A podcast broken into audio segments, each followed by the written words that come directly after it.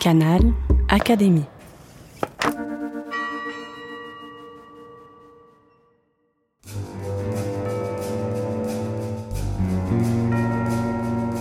Petite histoire de science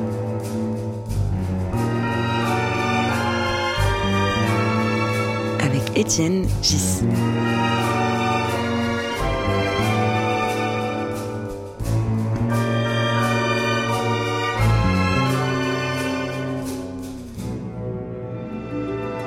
Podcast de l'Académie des sciences. Je suis avec Pierre Crépel. Pierre, tu es, euh, on peut dire, historien. historien des sciences, on va Historien des sciences, plus précisément. Il y a quelques années, tu étais président de l'Académie des sciences, belles lettres et arts de Lyon.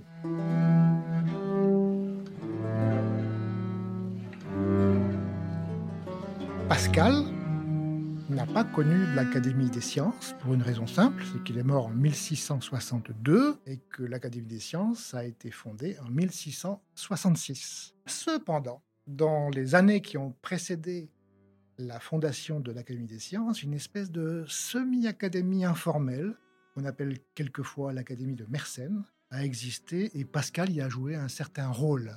Alors j'aimerais bien qu'on puisse discuter aujourd'hui de cette académie qui n'en était pas une, comment elle fonctionnait, comment elle est apparue, quel est son rôle, etc. Alors, je t'écoute sur le début de cette académie. Comment ça a commencé et comment ça s'est passé?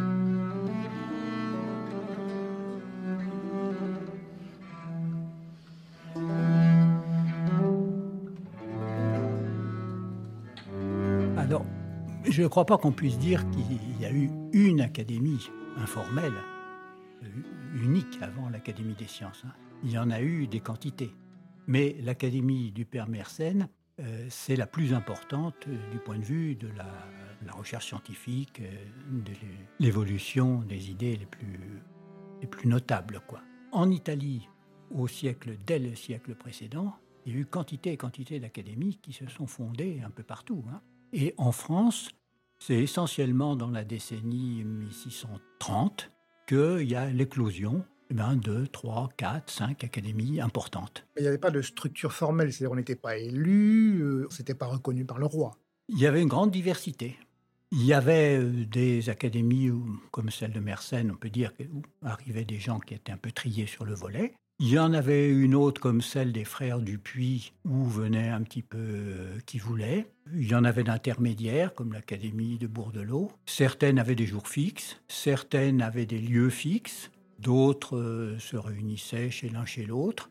Euh, donc on ne peut pas vraiment dire qu'il y avait un cadre euh, formel bien clair.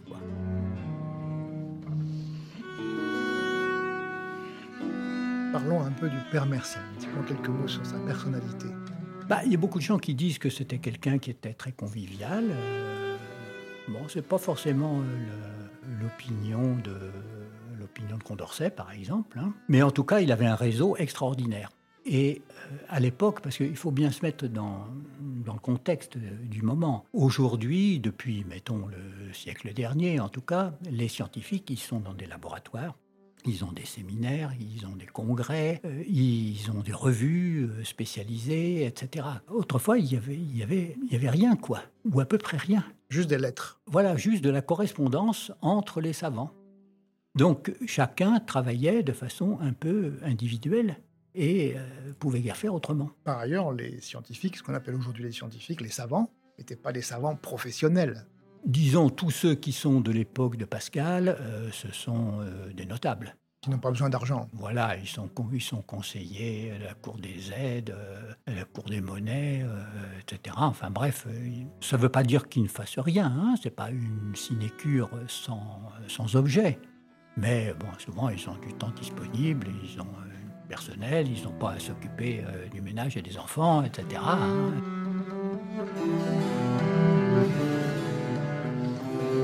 Arrivons à Pascal, donc euh, Pascal dont le père s'appelait Étienne, qui était un des membres de cette académie de Mersenne et qui assistait régulièrement. C'est quoi, une fois par semaine qu'ils se réunissaient Probablement, en principe une fois par semaine. Et euh, il lui est arrivé donc euh, d'aller à l'académie de Mersenne avec son petit garçon. Voilà, alors les gens qui étaient à l'académie de Mersenne, on peut dire, ils sont tous à peu près nés dans les années 1580-1590. ce qui était le cas de Étienne Pascal, le père, qui était conseiller à Clermont, Clermont-Ferrand au départ, et puis ensuite est venu à Paris, et qui aussi faisait des mathématiques hein, et s'intéressait aux sciences. Voilà. Donc, quand Pascal est né en 1623, l'Académie du Père Mersenne a été lancée probablement en 1635, du moins c'est les premières traces qu'on en a. Donc, il n'a jamais que 12 ans, hein, et il se retrouve avec des gens qui ont 40, 50 ans, etc., et qui sont absolument pas n'importe qui. Alors là, moi, je voudrais dire un mot euh, par rapport à quelquefois la façon dont on présente des gens comme Pascal ou comme Ampère, disant ah ce sont des autodidactes, c'est extraordinaire. Euh, c'est vrai que tout ce qu'ils ont fait est extraordinaire, c'est pas moi qui vais le nier. Mais autodidacte, euh, oui et non. Parce que quand on est dans ce milieu-là, quand on rencontre, par exemple, du point de vue mathématique, quelqu'un comme Gérard de Zargue, qui est à la fois euh, un géomètre extraordinaire, architecte, euh, fait de la gnomonique, etc. Et tout. Lyonnais. Lyonnais en plus. Donc il ne pouvait pas venir toutes les semaines. Hein. Alors euh, Gérard Desargues était à Paris à ce moment-là. Ah d'accord. Hein? De même que euh, Étienne Pascal, le, père, il était d'abord à Clermont, ensuite il est monté à Paris, euh, mais en 1638 il a eu quelques ennuis, il a dû partir pendant une dizaine d'années, d'abord à Clermont et ensuite à Rouen. Pour illustrer ce que tu dis, le, le, traité des coniques de, Pascal a été critiqué par Leibniz en disant il a tout, tout volé à, à, à Desargues. Oh, c'est même Descartes, hein Ou Descartes, oui, oui. tu as raison. D'ailleurs, je crois que Pascal lui-même a reconnu que ça, que ça s'inspirait beaucoup de ce qu'avait fait Desargues. Hein. La, propriété intellectuelle, etc., n'est pas forcément ce qu'on ce qu'on pense. Hein. Mais c'est vrai que Desargues était un personnage tout à fait extraordinaire. Et comme il n'était pas probablement pas très pédagogue, euh, c'était pas toujours euh, très très bien expliqué ce qu'il ce faisait. C'est vrai que si on compare le style de Desargues, qui est pour être très franc, assez incompréhensible, avec celui de Pascal qui, pour être franc, est totalement limpide, ah euh, on voit tout de suite la différence.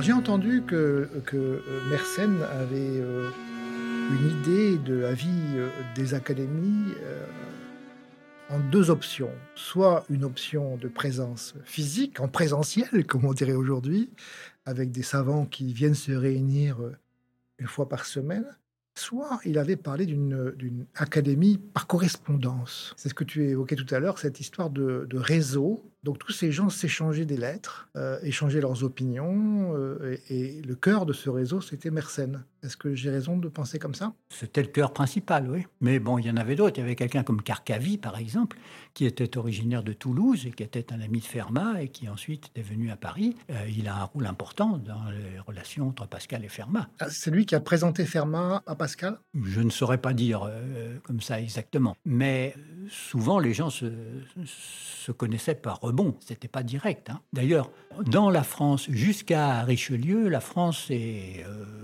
pas si centralisée que ça. Nous, on a une vision de la France à partir de Louis XIV, les Jacobins, la Révolution, euh, Napoléon, etc. Mais au XVIe siècle, c'était pas du tout le cas. D'ailleurs, la langue était stabilisée bah, La langue s'est stabilisée peu à peu, notamment avec euh, Défense et illustration de la langue française, euh, du Belay, euh, etc. c'est un peu aussi la préhistoire des académies.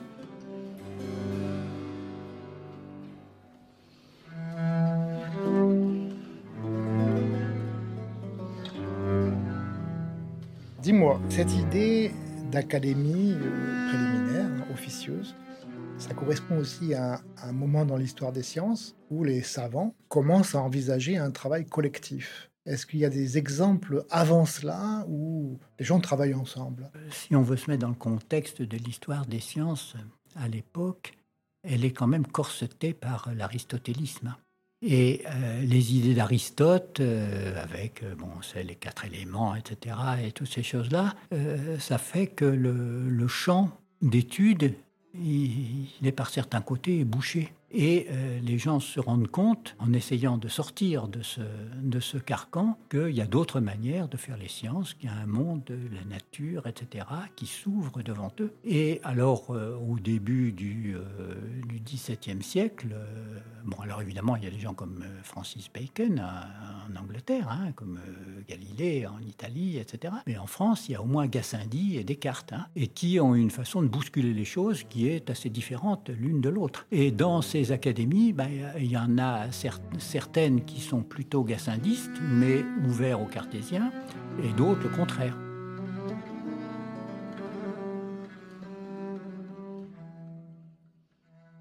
Qu'en est-il du rapport entre Descartes et Pascal au sein de l'Académie de Mersenne? Comme différence entre Descartes et Pascal, il y a quand même que Descartes, il monte un système, alors que Pascal, c'est plutôt un expérimentateur prudent. Donc du côté de la, de la façon de faire l'histoire des sciences, je ne dis pas du tout que Pascal était euh, antithéoricien, etc. Mais euh, ce n'est pas, le, pas le même genre d'approche.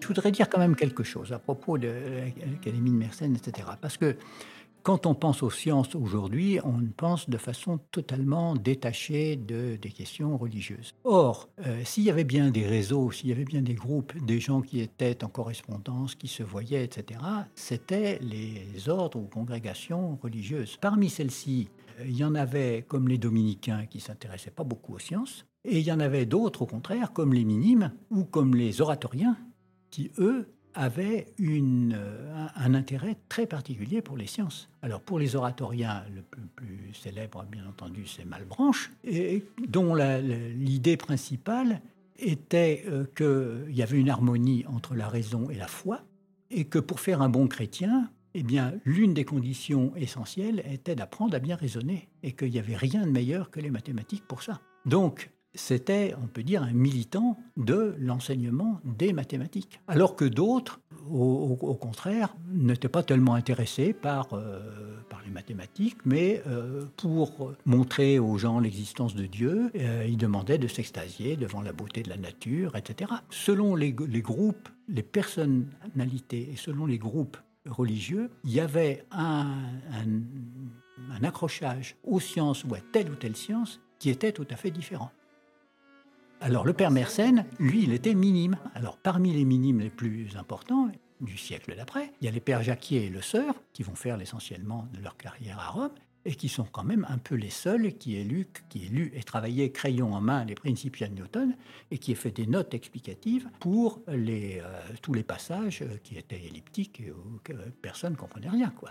Donc, euh, c'est très important d'essayer de comprendre la relation qu'il pouvait y avoir entre des domaines qui aujourd'hui, et même depuis, on va dire, depuis la fin du XVIIIe siècle, euh, sont considérés comme, euh, comme différents. Pas forcément opposés, mais en tout cas comme un autre ordre de la vie humaine.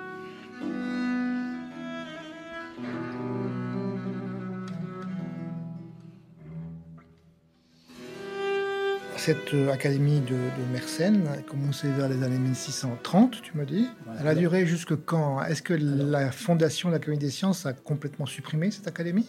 L'Académie de Mersenne, les premières traces qu'on en a, c'est 1635. Mersenne meurt en 1648, et en 1648, il est remplacé par euh, le pailleur, qui continue un peu ce genre d'activité. D'ailleurs, euh, Pascal a écrit à l'Académie Le Pailleur, puisque Pascal commençait, surtout avant sa le 23 novembre 1654, hein, euh, Pascal a continué son activité euh, scientifique, euh, donc après la mort, la mort de Mersenne. Pascal a donc continué de manière régulière à aller dans cette académie? Ah, je pense, oui. Enfin, du moins quand il, quand il était à Paris, hein, puisqu'il a aussi suivi son père qui, qui était ailleurs. Bon, alors il y a eu une autre académie qui est l'académie de Montmort qui naît dans les années 1650 et qui est même un peu concomitante avec les débuts de l'Académie des sciences. À Paris aussi? À Paris aussi, oui. oui. Disons, les débuts de l'Académie des sciences, 1666. C'est vrai que Colbert est à la manœuvre, hein, qu'elle est non seulement reconnue par le roi, par l'État, par le roi, mais même à, l'initiative du gouvernement et de la royauté. Mais au début, elle est quand même assez informelle. C'est à partir de 1699 qu'elle a véritablement un règlement euh, qui euh, euh, l'a fait fonctionner d'une façon presque analogue à ce, que, ce, que, ça a été pendant les, trois siècles qui ont suivi. Donc, par certains côtés, il y a, je crois, l'expression de Roger Chartier, que l'Académie des sciences, elle, est un peu née par capture des académies qui, existaient avant. C'est-à-dire qu'elle est beaucoup plus structurée, mais les gens sont nommés par Colbert lui-même ou par, euh, par l'un de ses adjoints, et euh, elle a une activité qui est semi-structurée.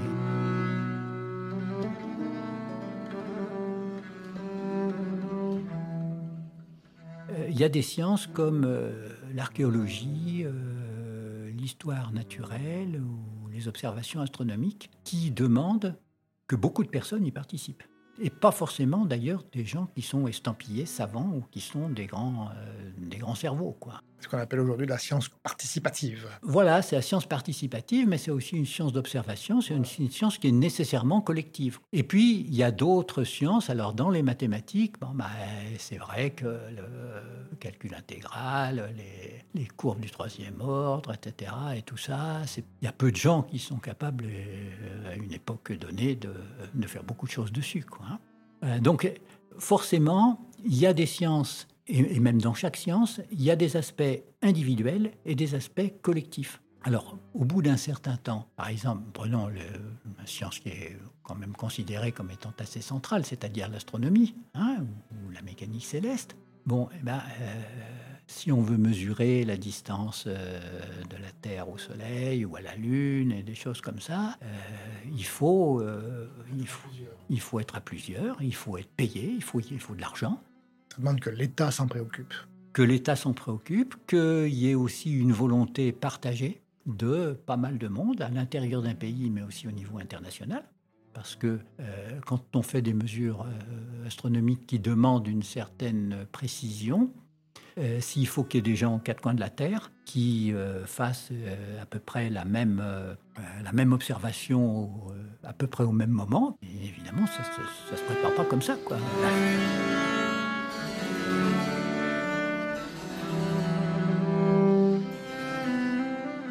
On parle des œuvres scientifiques de Pascal, mais pour l'essentiel, personne ne les connaissait avant l'édition de l'abbé Bossu. Explique-moi ça. Ben oui, parce que en 1760.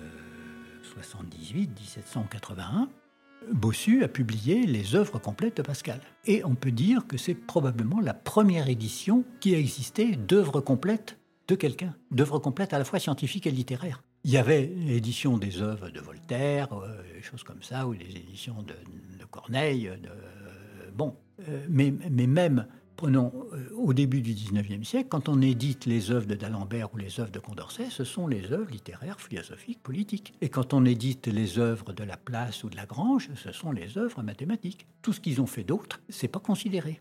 Bon, alors que euh, chez Bossu, qui est euh, proche de d'Alembert et proche de Condorcet. Il y a un débat d'ailleurs entre Voltaire, Condorcet et quelques autres sur Pascal. Est-ce que Pascal est un si grand homme que ça ou pas? Et Bossu ben, décide, peut-être poussé justement par Condorcet, peut-être contre, un peu contre Voltaire, et, euh, il écrit une, vie euh, sur la vie et les ouvrages de, Pascal, et euh, une, édition, une édition complète de ses œuvres. Il a vraiment l'idée qu'il faut, faire l'ensemble. Merci Pierre pour cette évocation de la vie scientifique au XVIIe siècle. Pour l'illustrer, j'ai choisi un morceau de musique de Marin Marais, intitulé La rêveuse. Après tout, le prénom de Mersenne était aussi Marin. Marin Marais est né en 1658, quatre ans avant la mort de Pascal.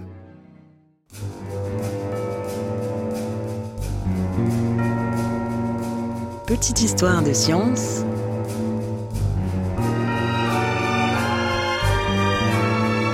avec Étienne Gis.